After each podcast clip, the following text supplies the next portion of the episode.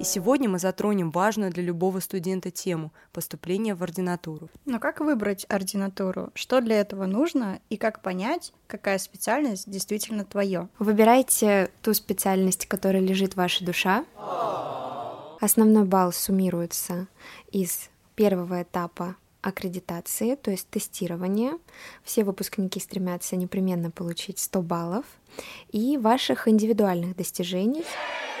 А если, предположим, мы пропускаем по каким-то обстоятельствам этапы аккредитации, то все, дорога в ординатуру для нас закрыта? А у студентов есть возможность получить баллы, но опубликовав статью в профильном научном журнале, индексируемом в базе данных Scopus или Web of Science. Хорошо. А что насчет работы? Сколько нужно отработать времени для того, чтобы начислили баллы. А при работе с ковидом в этом году можно было получить 30 баллов. Раз уж мы затронули волонтерство, сколько баллов э, можно максимально получить и за сколько часов? А, просто представьте, какой это снова стресс. Ты приходишь в новое место, но уже в роли врача, и от тебя многое зависит.